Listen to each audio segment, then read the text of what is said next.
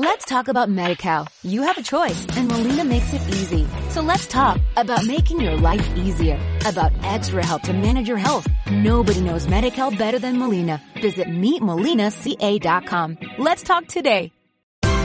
Esto es una producción de Mindalia Televisión y Mindalia Radio, audiovisuales sin ánimo de lucro de mindalia.com, para aportar conocimiento y crear conciencia. Mindalia.com, la primera red social de ayuda altruista a través del pensamiento.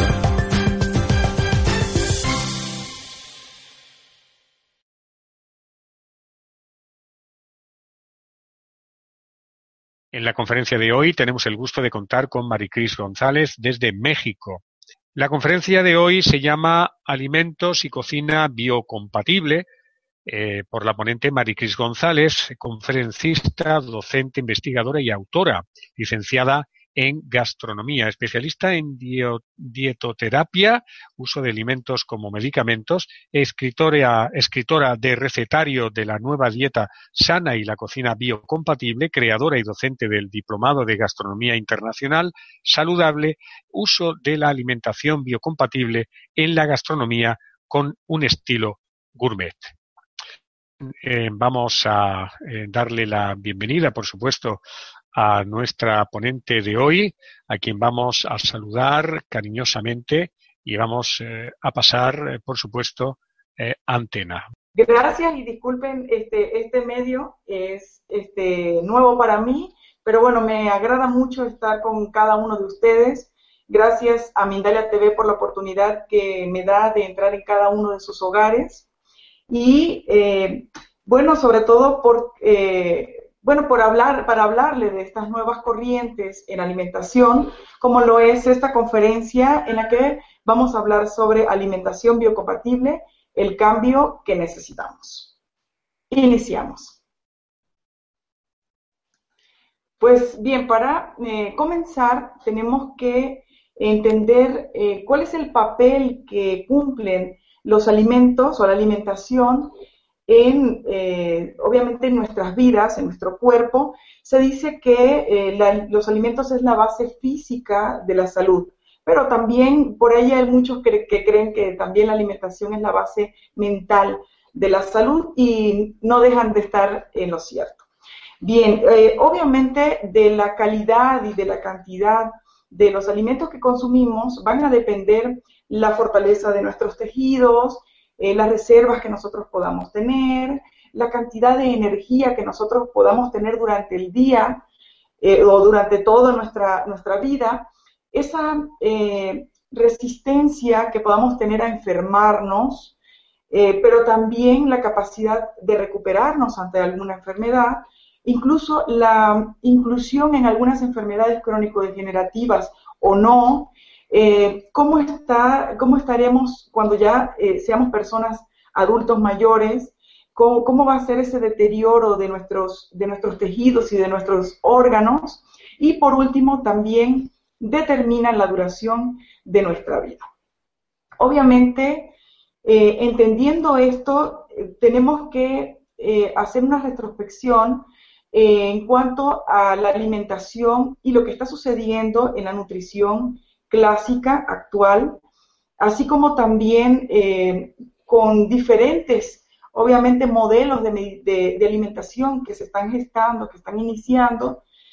Eh, obviamente está pasando algo y el problema que está sucediendo es el paradigma, ¿sí? El paradigma actual, lo que, lo que nos refiere, obviamente, que podamos entender los postulados que tiene la nutrición clásica. Y lo vamos a ver en la siguiente diapositiva.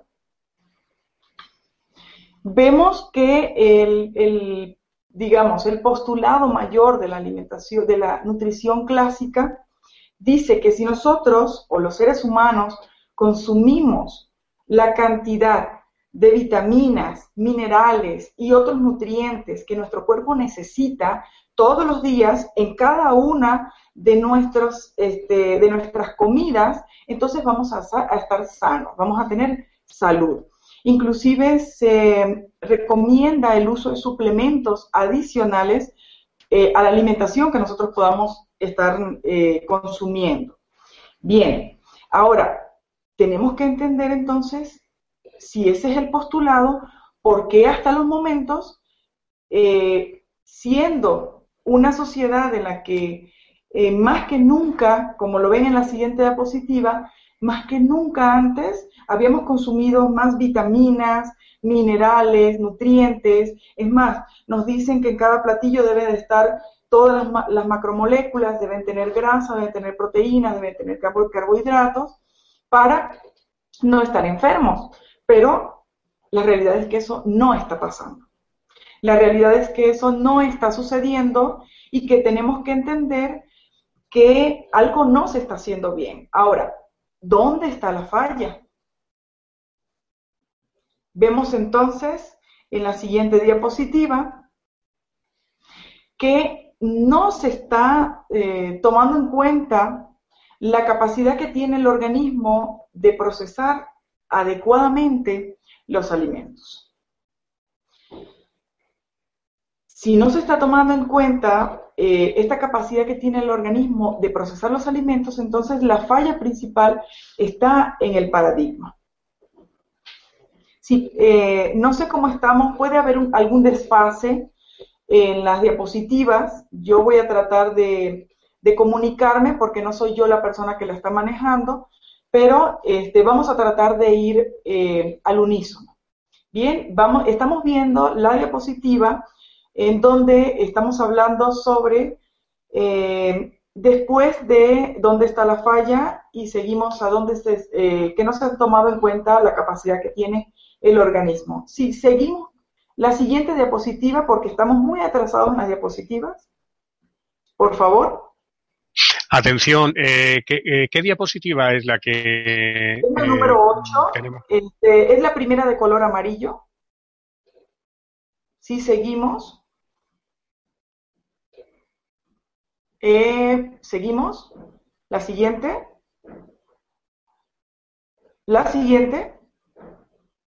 Esta. Eh, no, la siguiente.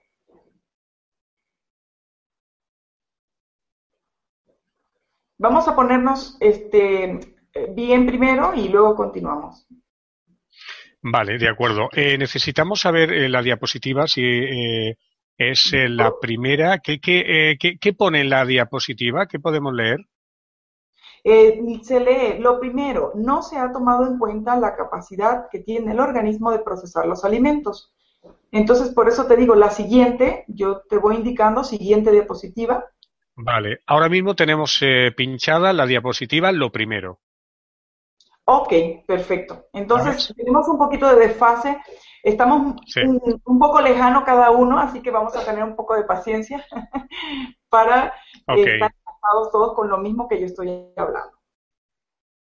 Muy bien, entonces, vamos a retomar lo que estábamos hablando y decíamos desde un principio que eh, la nutrición clásica o el postulado principal de la nutrición clásica es que si se dice, y eso lo sabemos, cualquier nutriólogo también lo, menciona, que si consumimos la cantidad de nutrientes, llámese vitaminas, minerales o cualquier otro nutriente que nuestro cuerpo necesita, entonces eh, tendremos salud.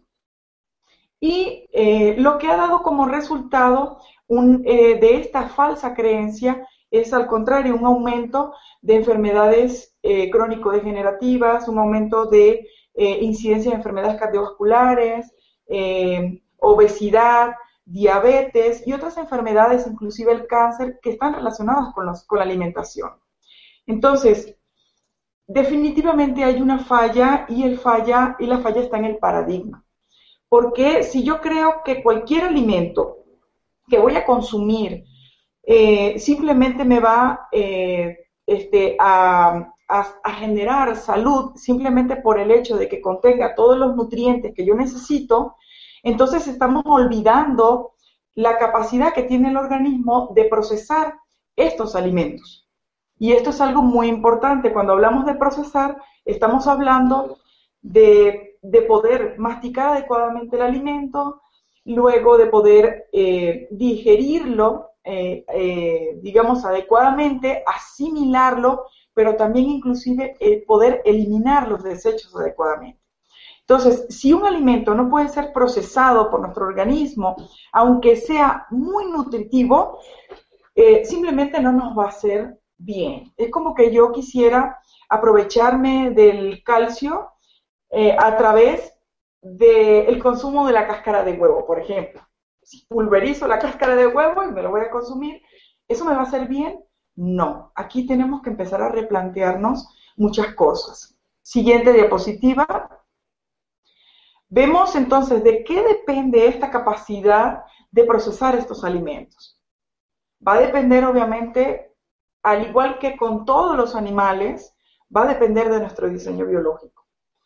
Eh, cuando nosotros eh, podemos ver en los grupos trofológicos de alimentación, observamos que eh, cada especie tiene una clasificación muy específica y esa clasificación está adecuada a su diseño biológico. Es por ello que, por ejemplo, Cuvier pudo encontrar que a partir de una vértebra de un dinosaurio no solamente podía eh, determinar cómo era el aspecto físico completo del dinosaurio, sino inclusive podía saber qué tipo de alimentación o en qué grupo trofológico de alimentación estaba dicho animal.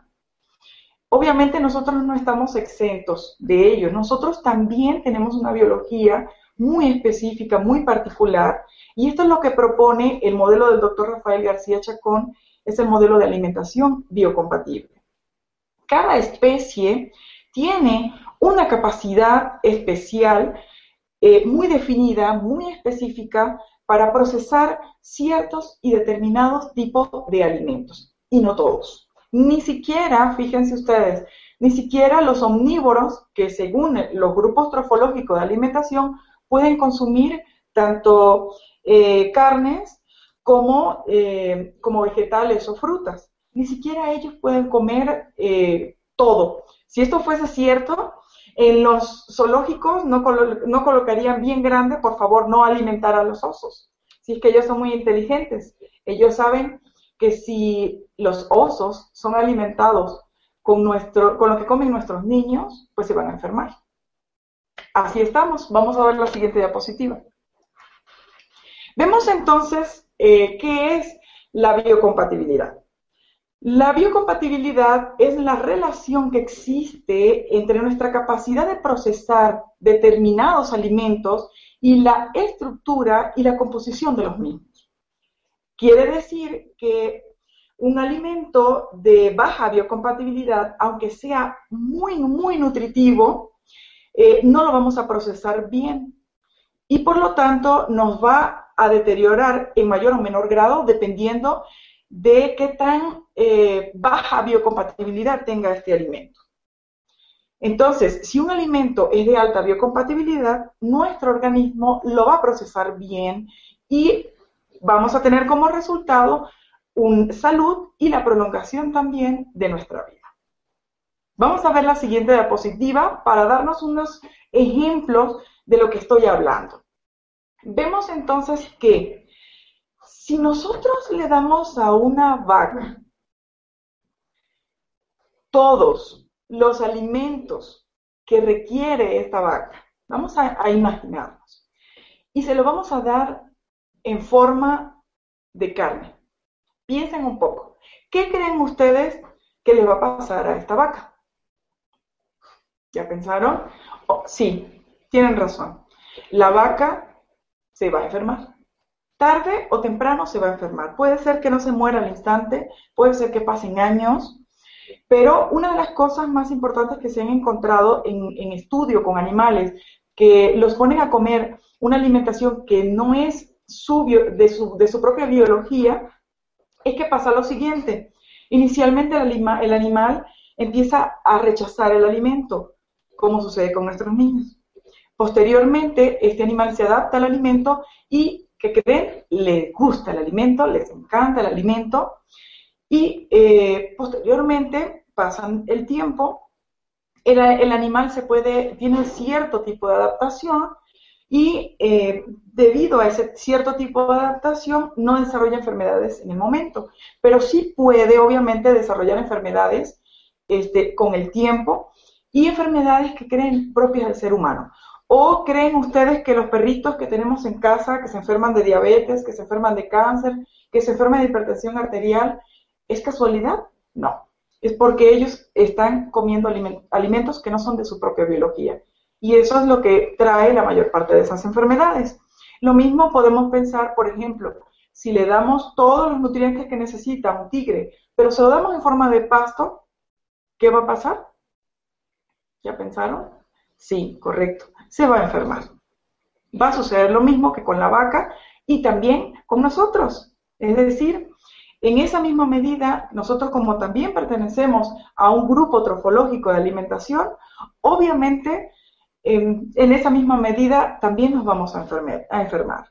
Vamos a ver entonces la siguiente eh, diapositiva para irnos adentrando un poco más en, eh, obviamente, en lo que nosotros eh, debemos de consumir. En la naturaleza, los animales de genética similar que pertenecen a los mismos grupos o familias biológicas son encasillados o determinados o están dentro de un grupo muy específico. ¿Por qué? Porque estos, según esa biología, van a comer igual, van a comer similar, algunos con algunas diferencias pequeñas, pero en general comen muy similar. Vemos, por ejemplo, que los rumiantes pues comen pasto, ellos tardan mucho en el proceso de digestión, de hecho, por eso necesitan varios, también varios estómagos, como la vaca, por ejemplo.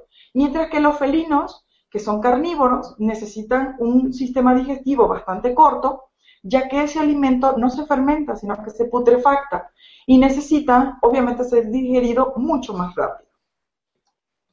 Ahora, vemos en la siguiente diapositiva que nosotros, eh, como animales, mm, eh, digamos, también estamos dentro de un grupo trofológico de alimentación. Entonces, la pregunta es, ¿cuáles son los animales que más se parecen al ser humano.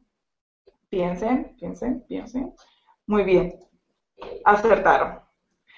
Son los grandes simios, como lo vemos en la siguiente diapositiva, como el gorila, el orangután, el chimpancé, los bonobos.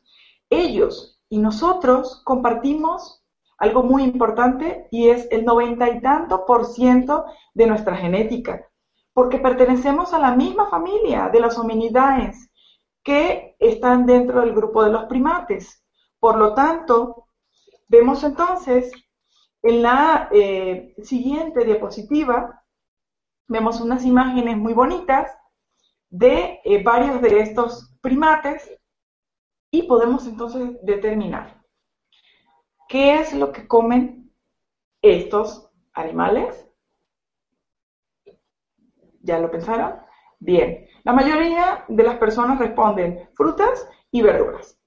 Ahora, mm, teniendo un campo más completo, para dar una información más completa, eh, lo que comen estos homínidos básicamente son, correcto, frutas, verduras, pero también comen ciertas raíces, consumen germinados, y, eh, e incluso también consumen semillas oleaginosas. Entonces, por genética, ¿qué debemos de consumir nosotros? ¿Ya lo pensaron? Bien, acertado. Vamos a ver la siguiente diapositiva, lo que debemos de consumir nosotros.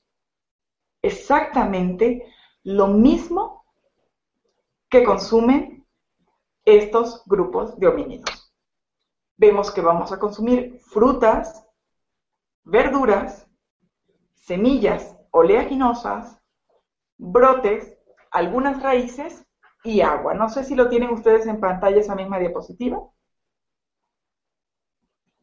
Bien, entonces seguimos y pasamos a la siguiente diapositiva. Ya aquí lo, aquí lo vemos, ¿no? Frutas, verduras, semillas oleaginosas, brotes, algunas raíces y agua.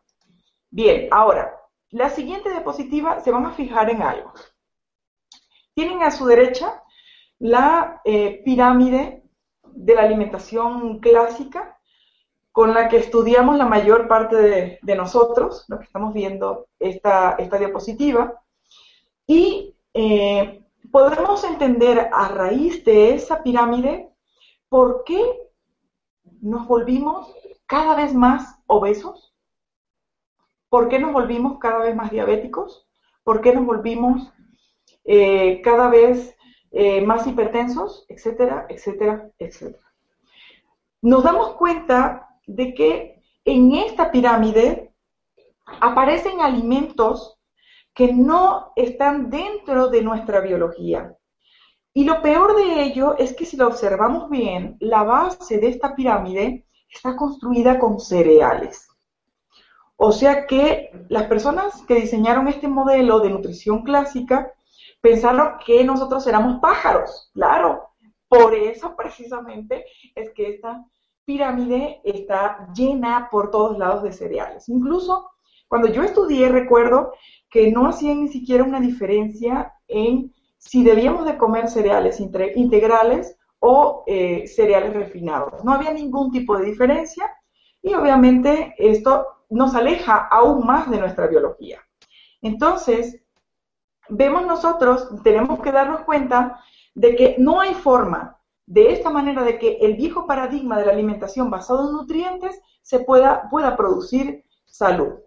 ¿Por qué? Bien, ¿cuál es esta realidad?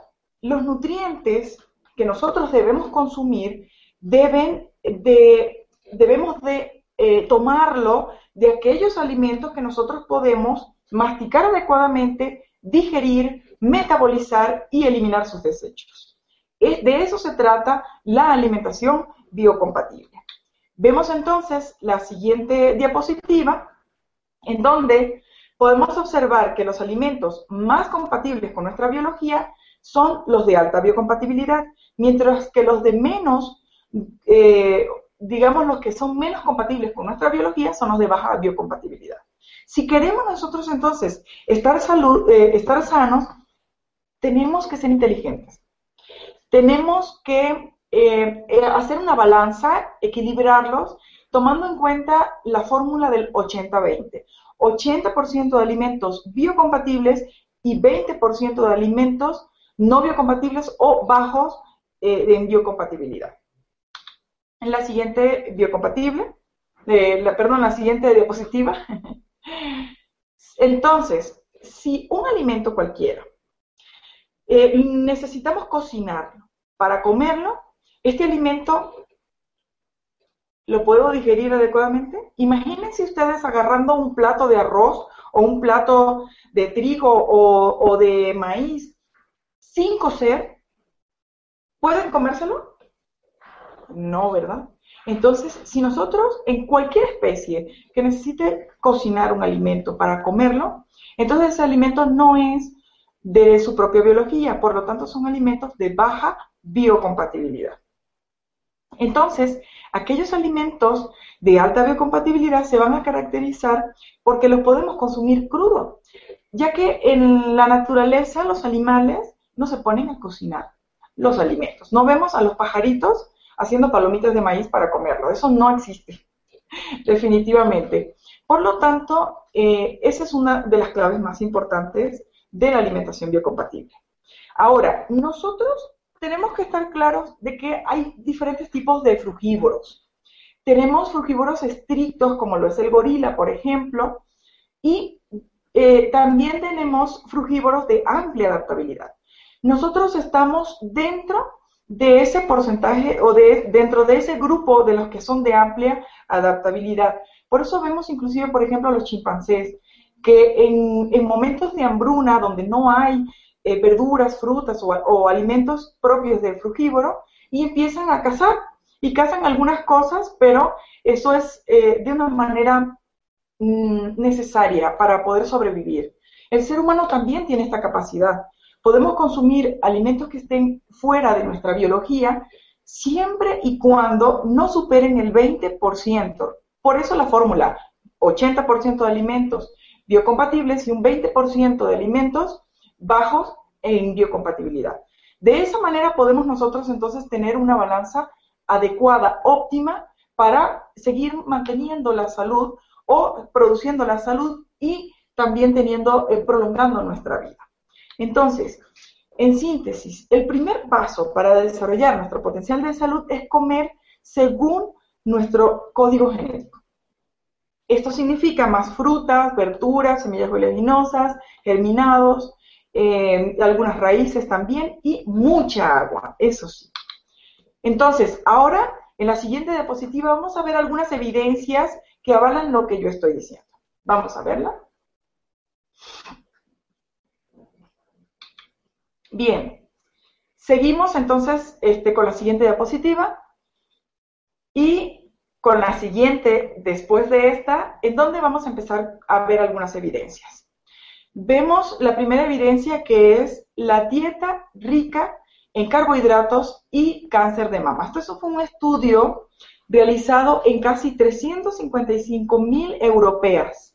Y en este estudio se halló algo muy interesante, que fue una relación entre una carga glucémica alta y los cánceres mamarios sin receptores de estrógeno. Recuerden que son los más letales, ¿sí? los, más, este, los peores cánceres de mamas que pueden existir.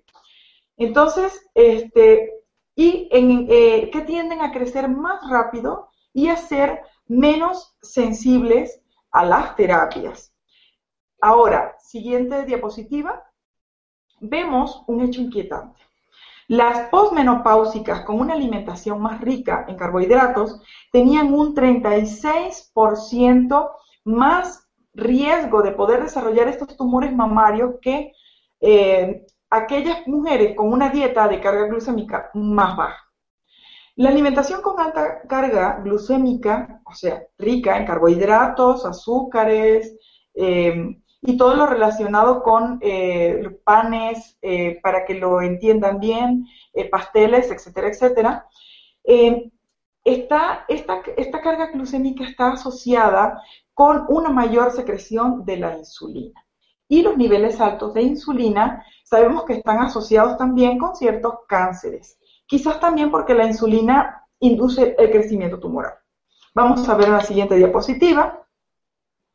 Entonces, una carga glucémica alta define, eh, está definida por una alimentación rica en todos estos carbohidratos que ya les mencioné anteriormente. Las frutas, por ejemplo, eh, siempre ha habido una confusión, inclusive en la nutrición clásica, en donde dicen no puede consumir al diabético, por ejemplo, este, una alta carga glucémica, por lo tanto no puede consumir frutas dulces. Y cuando nosotros mm, ponemos a observar las diferencias entre las frutas y los carbohidratos complejos, eh, nos damos cuenta de que las frutas tienen pocas calorías, de que no influyen tampoco tanto en esa carga glucémica, porque realmente es muy baja la carga glucémica, incluso en la fruta con mayor carga glucémica o la más dulce que ustedes puedan conseguir. Y que, este, al contrario, hemos encontrado en muchas investigaciones que estas frutas, frutas suelen ser eh, agentes protectores. Vamos a ver la siguiente diapositiva, en donde está ya simplemente la fuente. Esto fue, eh, esta investigación fue realizada por Isabel Romeo y fue, este, como resultado, su resultado fue mm, este, eh, sacado pues en la, en la, revista American Journal de Clinical Nutrición en junio del 2012. Seguimos con la siguiente diapositiva y vemos otra investigación, en este caso es eh, carbohidratos y cáncer de próstata, y eh, vemos, por ejemplo, esta investigación que se hizo con 4.500 hombres de cáncer de próstata, encontraron eh, que la sustitución de al menos un 10% de las calorías provenientes de los carbohidratos por grasas buenas, como el aceite de oliva, y el consumo también de semillas oleaginosas, o sea, frutos secos, eh, almendras y todo lo parecido, tiene una reducción del riesgo de morir por cáncer en un 29%. Vemos la siguiente diapositiva y continuamos, vemos que este eh, que además de esta misma acción trae una reducción en la mortalidad general de los hombres en un 26% con respecto a aquellas personas o aquellos hombres que no hicieron este cambio. Esta investigación fue llevada a cabo por Eric Richman y salió en la revista JAMA, eh, eh, o JAMA International Medicine Online en el 2013. En la siguiente diapositiva Seguimos con otras investigaciones también que nos muestran que el alto consumo de carbohidratos está ligado también a la aparición de síndrome metabólico, sobrepeso, diabetes, algunos cánceres, enfermedad cardiovascular e inclusive el Alzheimer.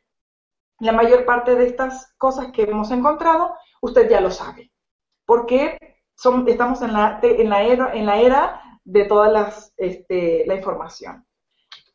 Ahora, seguimos con más evidencia, ahora eh, no en la parte de carbohidratos, ahora vamos a pasar con las carnes, porque las carnes ya podemos ver, determinar que no es un alimento no o bajo eh, en biocompatibilidad. Entonces, esta evidencia eh, arroja que la carne roja aumenta el riesgo de morir. Este es un estudio llevado por 22 años, imagínense lo difícil que es este estudio, pero bueno, fue llevado por 22 años sobre 38 mil médicos de mediana edad y otro sobre 84 mil enfermeras desde hace 28 años, en donde muestra que los que menos consumían carnes rojas eh, no ingerían más de media porción por día, mientras que los que consumían más comían una porción eh, dos o tres veces por día. Y lo que vamos a ver en esta evidencia es esa, eh, digamos, ese aumento cada vez vemos que el equipo eh, estimó la posibilidad de morir como un 12%, tomando en cuenta la porción diaria extra que cada uno de los, de los asistentes de carne roja podían consumir, tanto hombres como mujeres. Además, cada porción estaba también asociada al 16% más de riesgo de morir por enfermedad cardiovascular, un 10% más de probabilidad de morir de cáncer, aún tras considerar otros factores de riesgo como el peso, el tabaquismo, la alimentación general y el nivel socioeconómico.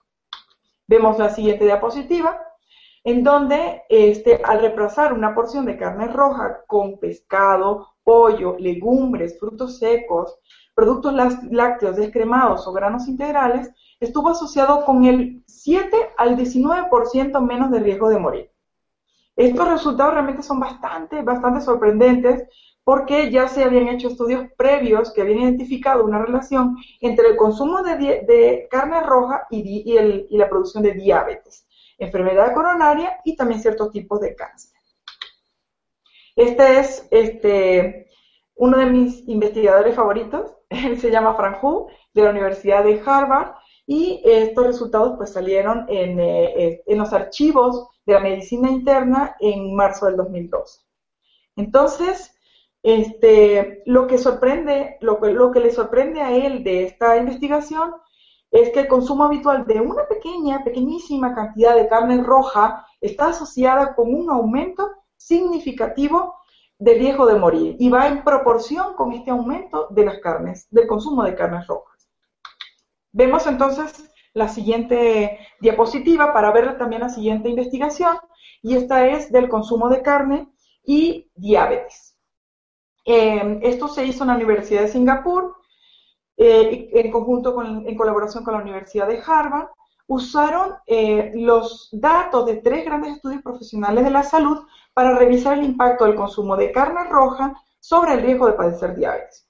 Un total de 149 mil personas seguidas en las cuales los datos son recogidos periódicamente. Vemos la siguiente diapositiva, en donde vemos que eh, eh, los que habían incrementado solo media porción diaria de carne con respecto a las que no lo hicieron, tuvieron un aumento de riesgo de sufrir diabetes en un 48% en los siguientes cuatro años. Fíjense la asociación que tiene esta, esta evidencia científica con la anterior. La anterior hablábamos ya este, del riesgo de morir y aquí muy específicamente del riesgo de padecer diabetes. En la siguiente diapositiva eh, nos damos cuenta entonces que lo que nos sorprende no es que la carne incremente el riesgo de diabetes. Em, ya esto se sospechaba, obviamente, sino que el incremento tan grande del riesgo para un incremento tan pequeñito y para un periodo de tiempo relativamente corto. Entonces, en cambio, la reducción produjo un efecto protector del 14% con solo media porción diaria por cuatro años. De nuevo, esto es bastante significativo. Vemos la siguiente diapositiva, mostramos la fuente. Este, el investigador Han Pan, y salió en la revista JAMA también Internacional de Medicina en el 2003. Seguimos entonces, este, para resumir eh, o para entender como resume, las carnes están asociadas con la producción de enfermedades cardiovasculares, algunos tipos de cáncer, diabetes, enfermedades reumáticas y otros, porque hay muchos estudios que lo avalan acerca de eso. Em, su consumo también está asociado con una reducción de la duración de la vida. Bien, ahora continuamos con la siguiente diapositiva para ver las este, siguientes investigaciones. Ahora vamos a hablar sobre lácteos. Eh, lácteos y el, eh, disminución de hierro. Eh, los lácteos están asociados con una reducción en la asimilación del hierro. dice que, bueno, obviamente, el, hierro ya sabemos que es necesario también para un buen desarrollo cerebral. puede realmente, aunque no se, determine una anemia como tal, una disminución en el hierro puede generar problemas también en el desarrollo y las habilidades físicas y mentales de los niños. Esto fue encontrado en, el Journal eh, de Pediatría en el año 2013. Seguimos y vemos eh, en la siguiente diapositiva un estudio sobre leche en adolescentes y fracturas. Esto es muy, muy importante porque siempre se ha dicho que los lácteos eh, son los que nos dan, eh, nos permiten tener mayor dureza en los huesos, nos permiten tener mayor cantidad de calcio y que tenemos que consumir eh, abundantes lácteos para poder prevenir este tipo de problemas como por ejemplo osteoporosis y otros. Entonces, aquí no se tomó directamente o no se hizo directamente un estudio a lo largo de muchos años, no se había podido hacer, pero se retomó el estudio que se hizo en Harvard con las 100.000 personas sobre los profesionales de la salud, recuerdan, ¿no? El estudio de las carnes. Bien, en este estudio los hombres tomaban más lácteos en adolescencia, que, tomaban más lácteos en la adolescencia tenían mayor fractura, no así las mujeres. Este seguimiento eh, duró 22 años. Y vemos entonces que los investigadores tomaron en cuenta varios factores influyentes posibles, como por ejemplo la dieta, el peso, los antecedentes como por ejemplo el tabaquismo, los patrones de ejercicio, el uso de fármacos, los hábitos actuales en el consumo de lácteos. Determinaron que el riesgo de fracturas eh, de cadera de realidad aumentaba un 9% por cada vaso adicional de leche al día que había consumido en la adolescencia. Como sabemos, los adolescentes consumen muchos lácteos y este es uno de los problemas. Otros problemas tenemos también eh, por ejemplo, problemas de acné juvenil, estar altamente relacionado con el consumo de lácteos. Aquí están las fuentes. Esto este, estuvo a cargo de Tian eh, y salió también en, el llama de, de pediatría en el 2003. Seguimos con la siguiente diapositiva. En este caso es el consumo de leche y la mortalidad. Investigadores suecos siguieron un grupo de más de 61 mil mujeres y 41 mil hombres desde 1997. Compararon sus hábitos de alimentación de o de consumo de leche con los datos sobre la salud de las autoridades suecas para ver si el consumo de leche podría estar vinculado con el riesgo de muerte o de problemas para la salud. En la siguiente diapositiva vemos que el estudio halló que beber grandes cantidades de leche no, escuche, no protegió a los hombres ni a las mujeres contra las fracturas óseas y se asoció con un riesgo general más alto de muerte debido a los pequeños problemas que tiene la leche. Nada más la lactosa, nada más este, la caseína, o sea, la grasa, la proteína y el azúcar que contiene. Bueno, las mujeres que bebían tres vasos de leche o más al día tenían un riesgo casi el doble de muerte por enfermedades cardiovasculares y un riesgo de un 44% más alto de cáncer que las mujeres que bebían menos de un vaso de leche al día. Vamos a ver la siguiente diapositiva. El riesgo general de muerte en los hombres se asoció con aproximadamente un 10% cuando bebieron tres o más vasos de leche diaria. Ay, qué cosa. Fíjense que siempre las mujeres nos dicen, consume más leche porque en la menopausia te vas a descalcificar y vas a tener problemas de osteoporosis. Uh, esto es peligroso. Además, el tomar mucha leche pareció en realidad aumentar el riesgo de las mujeres de sufrir fracturas en los huesos. Es decir, y también aumentó el riesgo de disminución en la densidad ósea. En la siguiente diapositiva vemos que el riesgo de cualquier fractura ósea aumentó en un 16% en general en las mujeres que bebieron tres o más vasos de, leche al día. Y el riesgo de fractura de cadera aumentó en un 60%. Quiere decir que beber mucha leche no pareció proteger de ni fomentar eh, las fracturas en los huesos en los hombres, pero que sí es crucialmente significativo en las mujeres y que eh, nos permite a nosotros dar, hacer una alarma importante.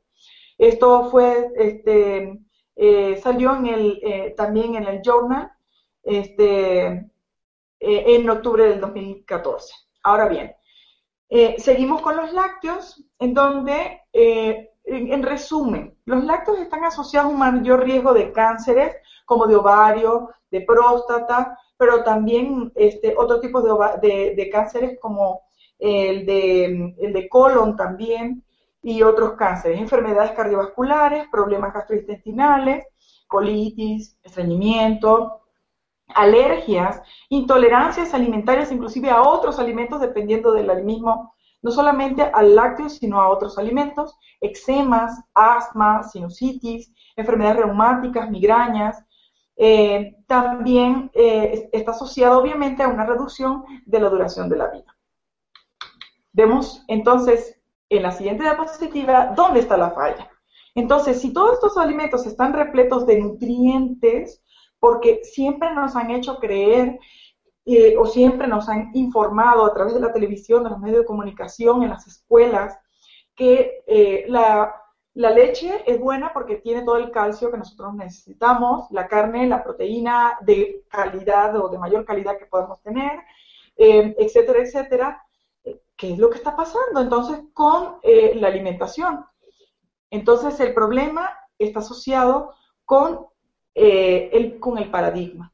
Y el paradigma principal que no están tomando en cuenta o el paradigma principal está evitando que se tome en cuenta la biocompatibilidad de los alimentos. Entonces, vemos nosotros que eh, los alimentos deberían permitir, o los alimentos que consumimos, nosotros deberíamos poder masticarlos adecuadamente, deberíamos de, poder también eh, digerirlos adecuadamente, eh, de, igual manera deberíamos poder eh, aprovecharnos de esos nutrientes que tienen cada uno de ellos y por último, eliminarlos adecuadamente.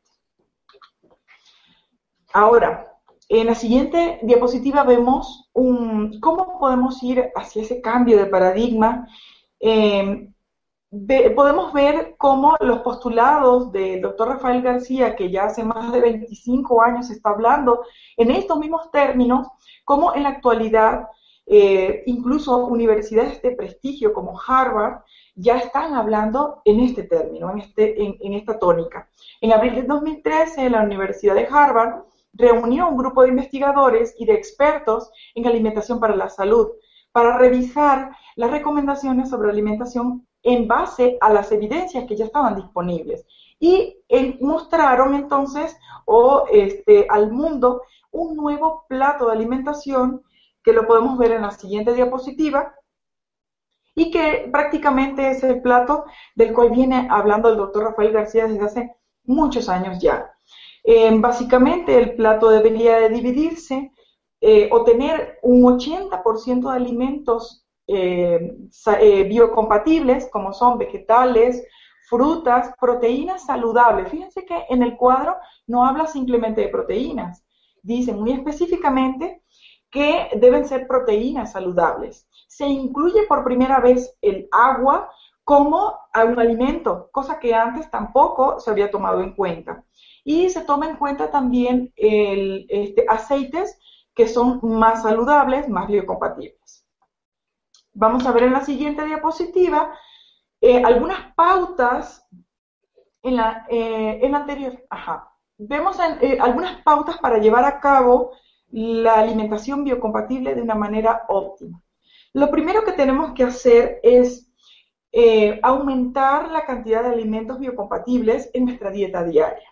Esta gráfica que ven ustedes en pantalla eh, muestra la tabla de biocompatibilidad de los alimentos del el libro El Código Alimentario. No sé si me, si me pueden ver. Este es el libro del Código Alimentario que habla de estos eh, nuevos conceptos de la alimentación biocompatible y aquí lo podemos encontrar, ese gráfico mm, de, de los alimentos más biocompatibles, en donde el verde, eh, este, los alimentos que están en verde son los alimentos de mayor biocompatibilidad y los alimentos que están en rojo son los de muy baja biocompatibilidad. Por lo tanto, lo que tenemos que hacer es un poco inteligentes a la hora de comer. No se trata de que eh, de la prohibición, no se trata de que no tienen que comer esto o aquello o lo otro o lo otro, sino más bien al contrario, les invito, les exhorto a que aumenten la cantidad de alimentos de alta biocompatibilidad. De esa manera, el cambio no va a ser tan fuerte.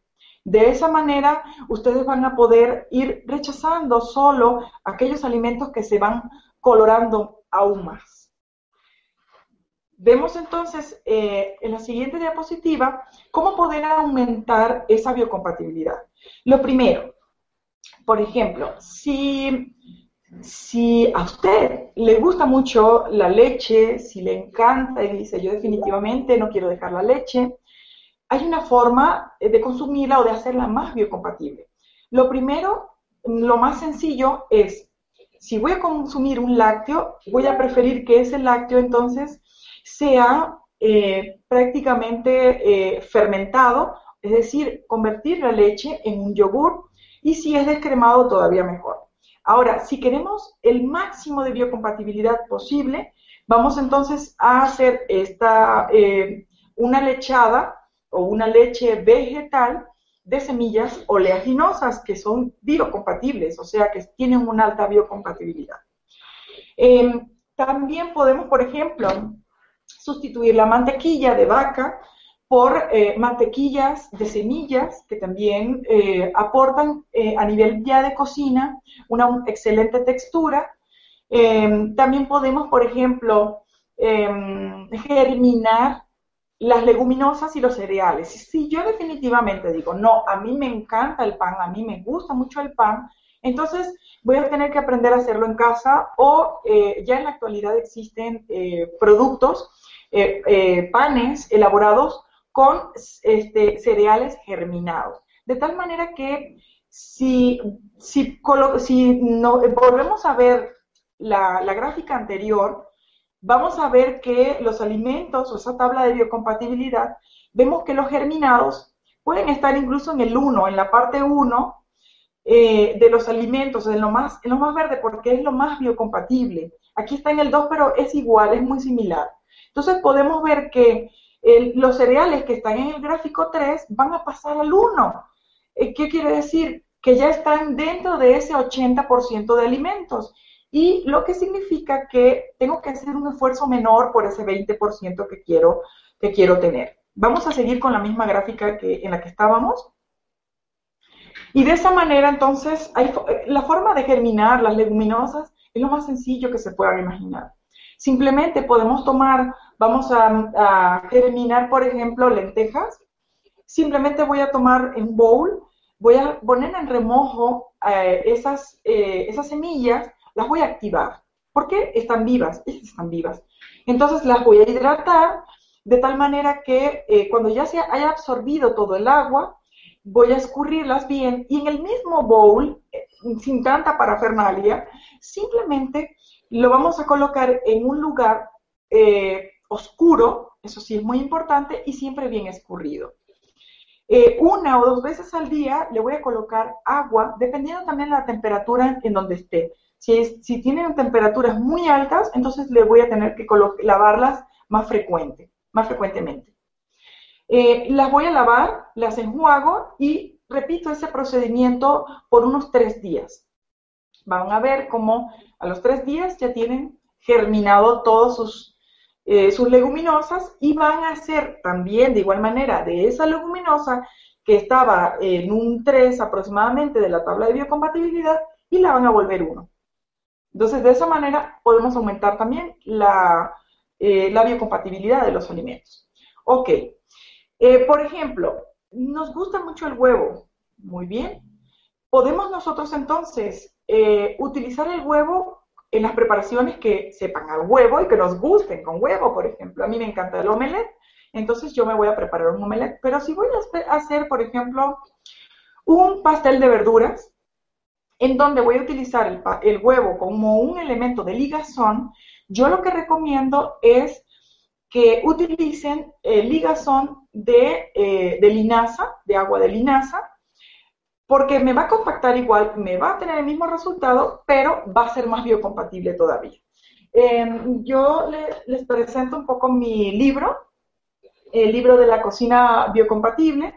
Allí en este libro pueden encontrar ustedes también eh, opciones eh, hay una sección que se llama básicos de cocina, en donde se presentan eh, las salsas que siempre utilizamos, por ejemplo, la mostaza, la salsa ketchup, el, el, ligazón también de agua de linaza, y donde nosotros entonces vamos a poder intercambiar, vamos a hacer, a reaprender a comer, a disminuir la cantidad de alimentos que consumimos eh, industrializados, aprender a hacerlos en casa, que son mucho más económicos, más sabrosos y a la final eh, mucho más saludables.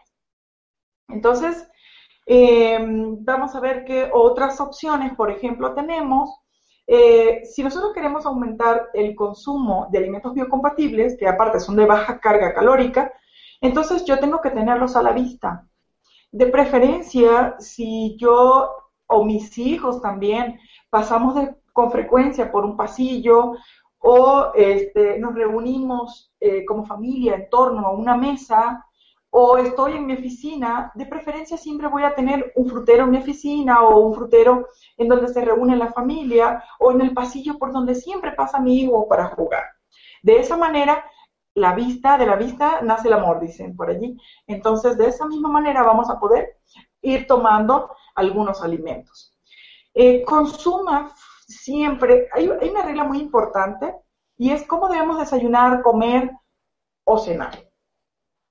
Y la forma de aumentar la biocompatibilidad sin que a usted le cueste mucho hacer ese, esa balanza de 80-20 es el poder desayunar siempre, todo, todo, todo el tiempo con frutas. Usted no se preocupe si tiene que ligarlas, si no las liga, si está haciendo el cambio, lo más importante es que ya consuma la fruta. Entonces, en la mañana lo único que deberíamos de consumir son frutas. En la comida vamos a aprovechar el mismo plato de Harvard, ¿se acuerdan? Y vamos a colocar entonces el 50%, o sea, la mitad de ese plato, vamos a colocarle una ensalada cruda. ¿Y por qué cruda? Porque lo más probable es que sea la único, el único alimento crudo que comamos en el día. Entonces, si lo hacemos como hábito, por lo menos esa porción vamos a siempre a tenerla fija, a mantenerla fija de comer alimentos crudos. Y en la cena podemos consumir una sopa o, ensalada este, de verduras también, o de verduras y frutas. Bien, eh, otro de los, de los aspectos eh, de igual manera que, nos, mm, que nos van a permitir, o las pautas para llevar a cabo una adecuada alimentación biocompatible, es la disminución de la carga calórica. Los alimentos que son más biocompatibles hemos encontrado que también son alimentos que son de baja densidad calórica, mientras que aquellos alimentos que son mm, de baja biocompatibilidad son alimentos que son de alta densidad calórica. Por lo tanto, lo que tenemos que hacer son básicamente tres cositas muy sencillas. Primero, no coma si no tiene hambre. Si el cuerpo no le está pidiendo comer, no necesita comer. Eso es básico. No obligue, por favor, no obligue a sus hijos a comer si él, este niño no tiene hambre. ¿Ok? Segundo, mastique, mastique y mastique cada vez que pueda. Eso es muy importante porque la digestión empieza con la, eh, con la boca y también el centro de control de saciedad de los alimentos se encuentra en la boca. Tercero, sustituya el consumo de alimentos de alta densidad calórica por los de baja densidad calórica, o sea, más eh, alimentos biocompatibles, menos alimentos biocompatibles. Bien.